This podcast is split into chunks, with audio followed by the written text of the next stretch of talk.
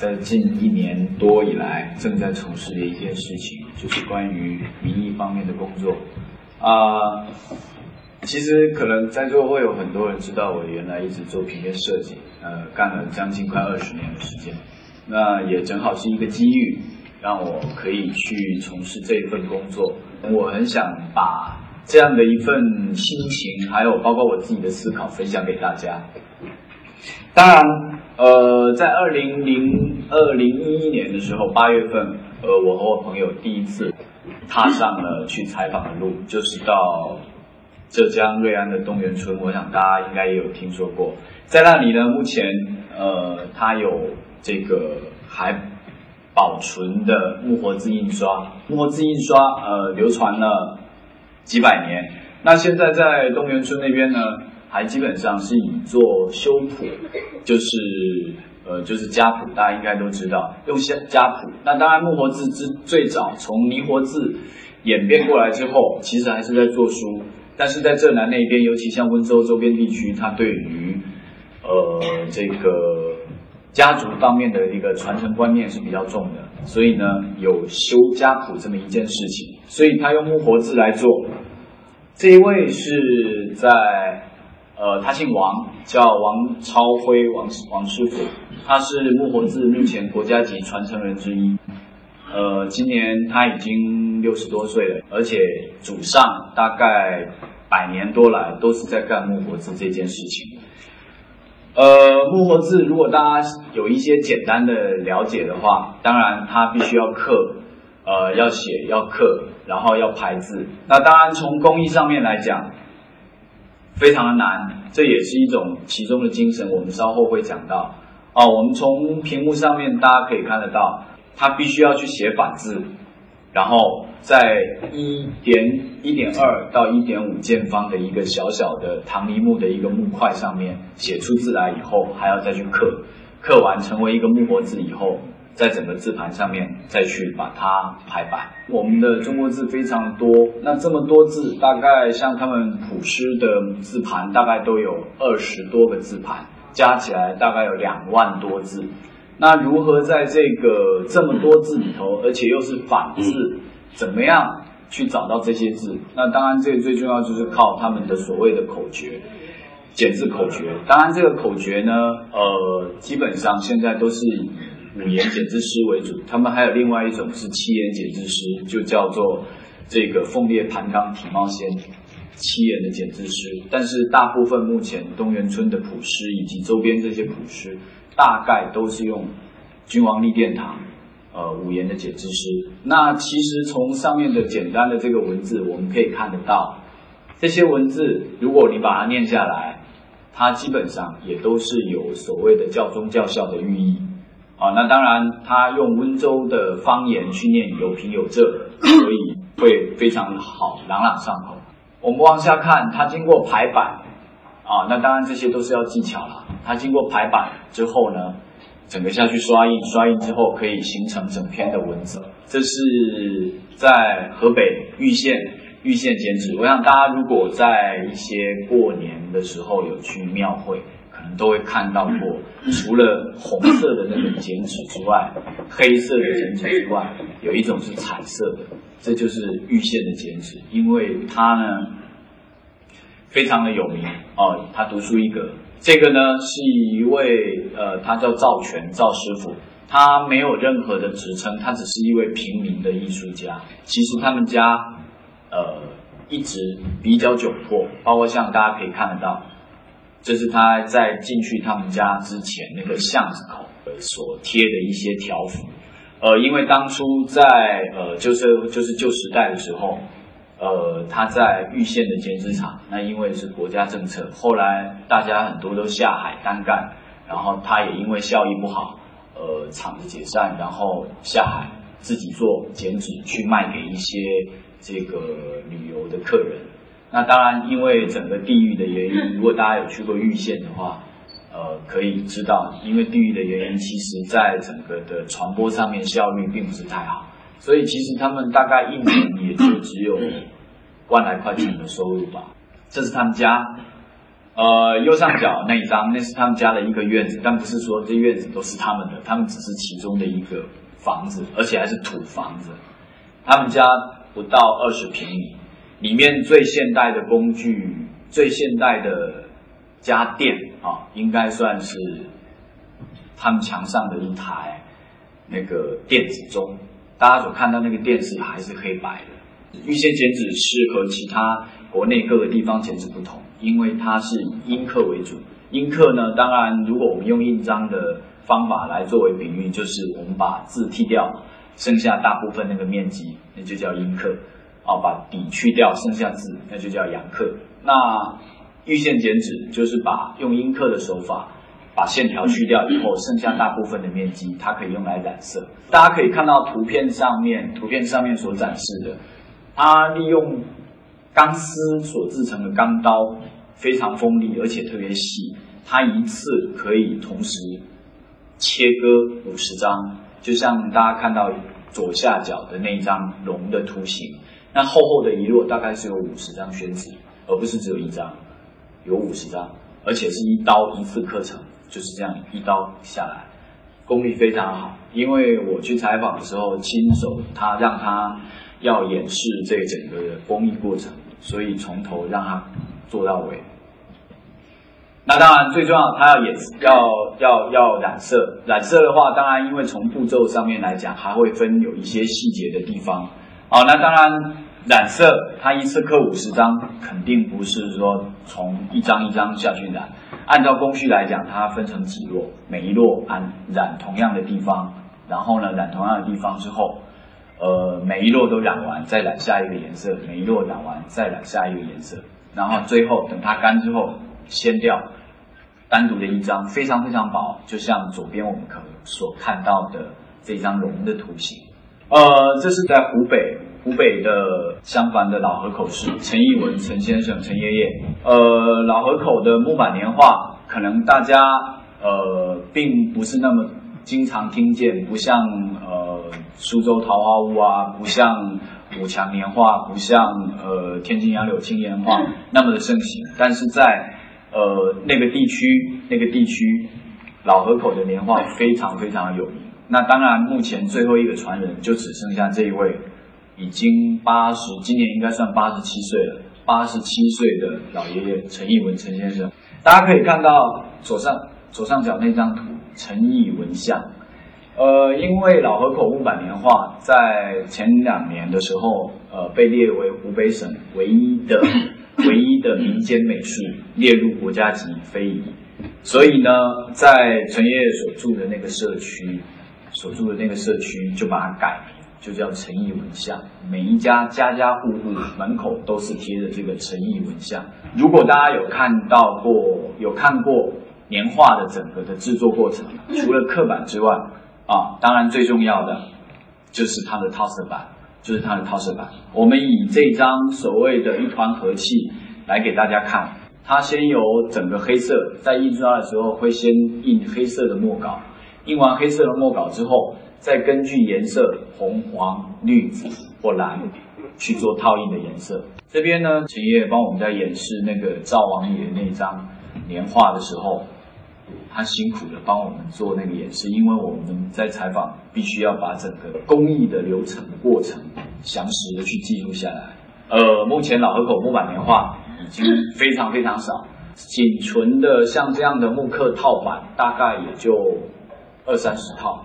都在爷爷爷他们家那楼上的展示。那这一套特别拿出来也挺自豪的，是因为我本身我有从事教育的工作，那。我开始了这件工作之后，这件事情之后，也希望能够将来有展览，所以跟爷爷商量，把他这一套，这应该是解放之前了，这些解放之前的木板这一整套五五块板，能够卖给我。那当然很幸运的，爷爷很高兴，有人能够帮他去传递这些事情，这是已经印出来的。所以其实木板年画。我们开玩笑的说，它应该算是咱们中国很早的一种套色啊，应该算是一种套色印刷哦。虽然它是来自于民间，而且是用非常传统的方式，呃，可能有有些人你会去去去问说，哎，那它每一个颜色，比如说它先用黑色的墨稿，这个线条完了以后，它怎么去套色，怎么去对准？那当然，他们用最简单最简单的办法，哦，比如说四个角把木板固定，然后爷爷一边会他会对对好那个位置，每一张纸掀起来看一下，掀起来看一下，位置都套准了之后，靠他的手感，靠他的触感，在上面的那些位置。都对准了以后，再每个颜色再刷一，再刷一。那当然，爷爷因为年纪大了，呃，六十多岁了，他基本上我们请他给我们刷印的时候，呃，大概十五分钟，他在那里站十五分钟就满头大汗，他要要请他休息，然后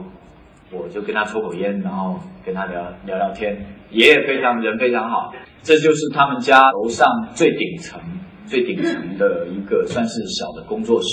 中间这个开间，两边，呃，右边这边大家可以看到，右右边那个里面好像有木柜的地方，那就是爷爷展示、存放那些仅剩的老河口木板年画的那些老板子的地方。然后左边还有一个他的刷印的地方。那像在照片里头，呃，前面那位呃男士是他的小儿子，目前也在做一些刷印的工作。那旁边是他的女儿。他生有三子一女，那真正在帮他做的只有这两位，还有包括他大儿子的孙的那个儿子，也就是他的孙子，三十出头岁，也在学做那个老河口的木那个木刻板。这是我最近我们才去采访，在贵州惠水县雅水镇小岩角村，在一个熊乡穷穷乡僻壤里面。呃，大概从贵州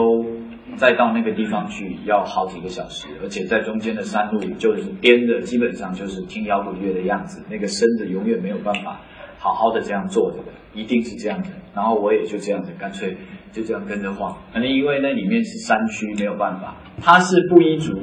呃，这边我们看到杨光成杨先生，杨师傅布依族，所谓的风香染，我想大家应该。呃，比较少听听到过所谓的风香染，一般可能都是蜡染啊，或者说像呃，在浙江浙南地区的夹鞋啊，或者像上次我们一席也有来到现场的，在南通那边的吴元新吴馆长他们的蓝印花布啊，基本上大概属于蓝色印花的，大概都是这些。那风香染，顾名思义，它是从枫树上面所取下的物质。枫香染它是由枫树上面、枫香树上面去让它自然的分泌出来，这种所谓枫香油或叫枫香纸。那基本上一开始是这种白色、半透明状的。呃，一般在开采的时候，在开采的时候，就是前两天啊，就去拿个小斧子，呃，因为杨师傅他们家一整片全部都是枫香树，先划两道口子。大概再过两天，它就会开始一直流流流溢出来，然后拿着一个碗，去拿着筷子就去把它蒯了，就放到碗里，就这样收集下来。那这个封香纸，它在经过和牛油一定的比例去呃混合 熬制以后，就会形成一个所谓的封香油这样的一个液态的东西。那我们可以往下看，它非常漂亮的地方是。它用笔，用笔去蘸这个枫香油，在土质的这种棉布上面作画。呃，这个图片已经可以应该很清楚了，可以去看到它一些光泽的地方以及它凸出来的地方。经过这样的一个绘画的工序以后，再拿下去染。那因为这个枫香纸它本身已经把棉布覆盖，覆盖以后下去染，染完以后再用开水。去把它煮沸，煮沸烧开，这些封箱纸自然就会脱落，脱落之后自然就会形成类似像这样子蓝白相间的非常漂亮的那个枫香染的画布。所以呢，大家我刚刚提到过有蓝印花布，有这个呃蜡染，当然它们工具都不同，而枫香染因为它也是用笔。来绘画，所以枫香染的作品也因为蓝白相间，所以它被称之为画在布上的青花。啊，真的非常漂亮。包括上面我们所看到的花纹，这是他们布依族，他们布依族所特有的一些图式纹样，尤其像凤凰，或者像石榴，或者像呃一些蝴蝶团草，这是他。和他的哥哥，刚刚我提到过，下面作译者就是他的哥哥杨光汉杨杨师傅。当初他的父亲杨清通杨老先生他已经过世了，把这门手艺传给了他的两个儿子。那右边是他哥哥，就是杨光汉先生他的儿子杨洪昌杨先生，他是一个小学教师，他在那个惠水县那边。每每每周都是要每天都是要上课，然后周末他就自己开着车，开了一个多小时回到自己家里面，然后一样在创作这些创作这些风箱的，啊，那这是那时候我们采访完帮他们拍的一个照片，也希望给大家分享。那今天之所以大家看到的这几样非常珍贵而且非常漂亮的这些工艺，我也希望能够让让大家去。体会到什么叫手艺精神，这可能也是我从事民艺工作以来一个非常深的一个体会。其实，在旧社会的时候，学手艺没有什么门槛，只要你喜欢。那当然，如果我们从用现代的话来讲，学手艺其实就是你可能只需要一点点的天分，当然最重要你要耐得住寂寞。哦，这是非常重要的一点。老话有讲，你能够坐得住这朝朝夕夕，而且能够耐得住这年年岁岁，你才能够去做出来那个好的物件。但是它和手艺精神有什么关系呢？我想，任何一个手艺，哪怕就只是一个焗锅，或者是一个捏面人，呃，那当然他们的手艺能够达到那样的程度。好比我，我很喜欢跟人家开玩笑说。那比如说开车的人，虽然我自己不开车，开车的人啊，你有车坏了，你一定要去找那个师傅，为什么？这就是他的手艺达到让你信任，而那种手艺能够达到，呃，让你信任的程度，就像我们所看到的这些手艺，当然还有包括很多很多这些手艺，这些手艺他们经过长时间的累积以及熟练的功夫去把它做出来，那其实，嗯。我就去在想，这个熟练的功夫，还有这种经年累月的这种呃时间累积，可能是在我们目前很缺乏的一种精神体验。包括这边我们可以看到，王超辉王师傅，那他曾经自己以前年轻的时候，因为学手艺真的很难，为了刻字，为了这个学好这个写字刻字，那手上不知道被划了多少刀。每天家常便饭的，啊，他也曾经想过要改行，可是到最后他还是觉得做这件事情是最适合他的。啊，这种古老的文化的味道，包括呃，已经七十几岁，刚谈到林初莹林师傅，他七十多岁，现在已经不怎么做修补的工作，他只是教导一些学生。那当然，他有三个儿子，现在都在做生意，在西镇，呃，在广东，啊，在安徽。好像还有在北京，我忘了。他们都各自在做生意，可是他们都已经学会了。因为林师傅说，他们可以不用靠这个吃饭，但是一定要把这个东西一代一代的传下去，所以必须要让他们全部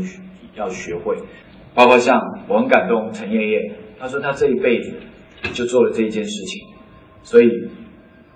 他的心跟这件事情就连在一起。呃，文化大革命的时候。呃，当然这些东西都被被被称之为这个牛鬼蛇神啊，都被成为四旧，全部都被破坏，非常非常的多。当那个时代过去以后，人们看到有遗存下来的这些年画，找到他的时候，找到陈爷爷的时候，大家知道他在干嘛吗？他在帮人家刻墓碑。就蹲在那里刻墓碑，然后那个记者去找到他，然后说这就是他做的，然后怎样怎样，就这样子，然后到最后一路走来，才又被呃渐渐的又因为时代的关系，呃也因为政府的一些重视之后，开始哎慢慢的有更多的应该说出路吧。分享到这里。大家可以看得到，其实这些已经上了年纪的老艺人们，他们在做这些手艺活的时候，无论当初他们是以什么样的因缘际会、什么样的条件、生活也好，呃，各方各面的呃情况也好，来进入这一行，但是真正投入了之后，他们所孕育出来、所展现出来，不仅只是对于工艺上面认真的去探讨研究，我觉得今这可能是今天最重要，我想跟大家分享的，就是所谓的手艺精神，也就是刻苦钻研、坚持执着、传递程序以及医美生活这四个精神，是在我。工从事这件工作一年多来的一些体会，我也会希望给大家分享。也就是这可能是目前呃现阶段也许更多的年轻人，因为以我们像我做创意行当来讲，何尝不是需要有这些精神，你才有办法渐渐的去累积更多，去把你的创意呃做得更好，去把你的执行做得更出色。所以呃这一年多来，我放弃了。我原有的所有的商业设计的工作，呃，完全投入在这两本刊物，一本叫手抄本，手是首先的手；一本叫手艺人，手呢是厮守的手。简略的只是让大家去看一下手艺人，因为他选题方面以及他整个编辑方面方向的原因，所以他会比较宽泛，会比较宽广一点。那像这个手艺人，我们一次只讲一个人。只讲这一位老艺人，我们讲他的生平，我们去讲他的工具，我们去讲他的整个工艺的工序，以及最后我们会展示他的作品。那这只是我开始这一年多来所做的这么一件简单的事情。虽然我花了非常非常多的时间，但是加入了这个民意的工作行列之后呢，其实我觉得非常的开心，而且非常的幸福，因为我觉得最重要的一点。我可以在几天的时间之内，就是采访，我花了几天之内，我可以去看到他们几乎用了一生的努力，去学习到，去体会到，去表现出来这种种种种的功力，在我眼前一一的呈现，这真的是非常幸福的事情。所以，呃，关于这手艺精神，我很简单的跟大家做这个粗略的介绍。当然，民艺工作路很长久。我会希望更多的年轻人，